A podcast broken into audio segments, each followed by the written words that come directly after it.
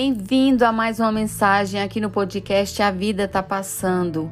E hoje eu vou começar com uma perguntinha simples: Qual o seu sonho? Talvez seja uma pergunta boba, mas eu quero que você reflita. Por que você parou de sonhar? Há quanto tempo você não para para pensar nos seus sonhos? Eu digo isso porque o mundo está muito acelerado. Estamos vivendo num mundo líquido, onde tudo se dilui muito rápido, onde tudo começa e termina muito rápido. Às vezes a gente tem a sensação de que a gente está ficando para trás, a gente não consegue acompanhar eh, todo esse movimento, toda essa onda. E algumas pessoas estão desanimadas ou simplesmente pensando no que fazer para sobreviver. E se esquecem que os nossos sonhos servem para alimentar a esperança no nosso coração e nos colocar em sintonia com Deus, para que possamos viver aquilo que Ele sonhou para nós. E muitas vezes a gente se perde olhando a vida do outro, olhando o outro realizando os seus sonhos e esquecemos de viver os nossos. E nós devemos entender que a estação do outro não é a nossa estação e que cada um tem o seu tempo. A gente vê falar de mudanças, transformações e nós até queremos essas mudanças. Mas se você parar para pensar, muitas dessas mudanças dependem somente do nosso posicionamento da gente assumir o nosso lugar, o nosso tempo.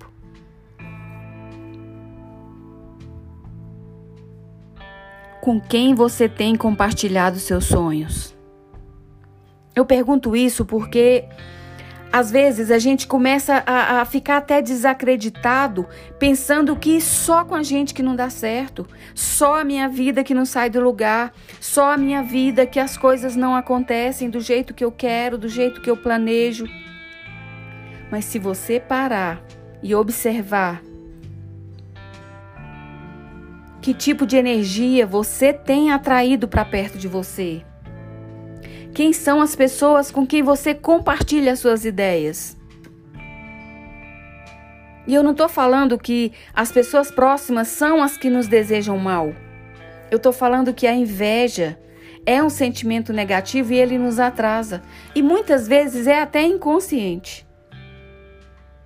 Em quem você confia os seus sonhos, os seus segredos? Aprenda a, a escolher as pessoas certas. E se por acaso você não encontrar ninguém, procura por Deus e conta para Ele. Porque ali você vai ter uma certeza: você não vai ser julgado e nem criticado. Porque você está falando com um pai que te ama. O engraçado é que toda vez que a gente está feliz ou que a gente está assim para realizar alguma coisa, a vontade da gente é de sair contando para todo mundo.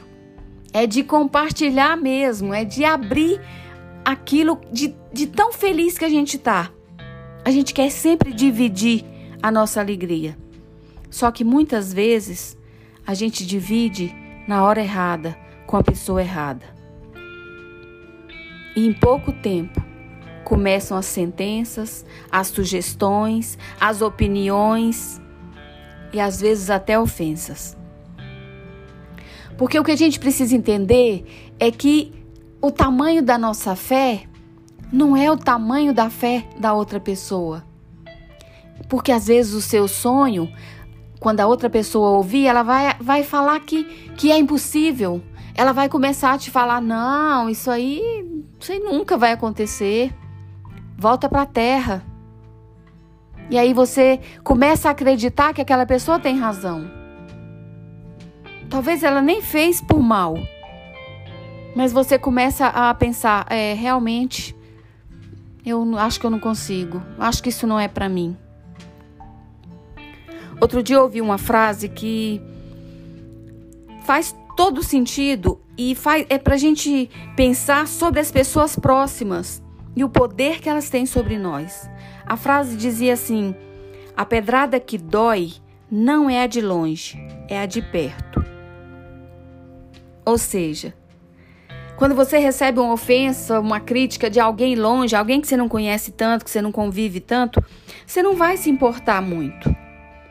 Agora, se a ofensa ou a crítica vem de alguém da sua família ou um amigo próximo, meu Deus do céu, como isso dói. E eu tenho certeza que você já passou por isso.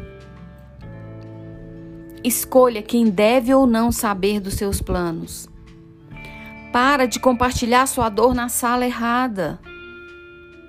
Assim como os nossos sonhos, as nossas dores só nos dizem respeito. E eu até falei disso numa mensagem anterior, que tem o nome de O Poder do Silêncio. Que quanto mais a gente trabalha isso em nós, mais parece que, que as coisas fluem melhor. É só você experimentar e ver se faz sentido isso que eu estou falando. Guarda os seus sonhos assim como você guarda o seu coração. Provérbios de Salomão, lá no capítulo 4, versículo 23, fala sobre tudo o que se deve guardar. Guarda o teu coração, porque dele procedem as fontes da vida. Proteja os seus sonhos. Alimente a sua esperança e acredite que o seu melhor está sendo preparado, está sendo construído. E tudo que Deus planejou para você vai encontrar uma maneira de chegar na sua vida. Só que enquanto isso não acontece, continua sonhando. Sonhos grandes, sonhos pequenos, sonhos possíveis, impossíveis. Sonhe com todas as possibilidades. E não fique parado, esteja em movimento, porque no tempo certo vai realizar. Aí quando isso acontecer, aí sim, aí celebra, conta para todo mundo e mostra que tudo é possível quando colocamos a nossa fé e a nossa crença naquele que ama realizar os nossos sonhos, que é Jesus. Guarda os seus sonhos, bem guardado, mas não para de sonhar. O sonho alimenta o nosso coração faz a gente continuar a jornada, faz a gente querer continuar vivendo para realizar esses sonhos. Acredita. Acredita que dá certo. Acreditar é o primeiro passo. Um abraço e fiquem com Deus.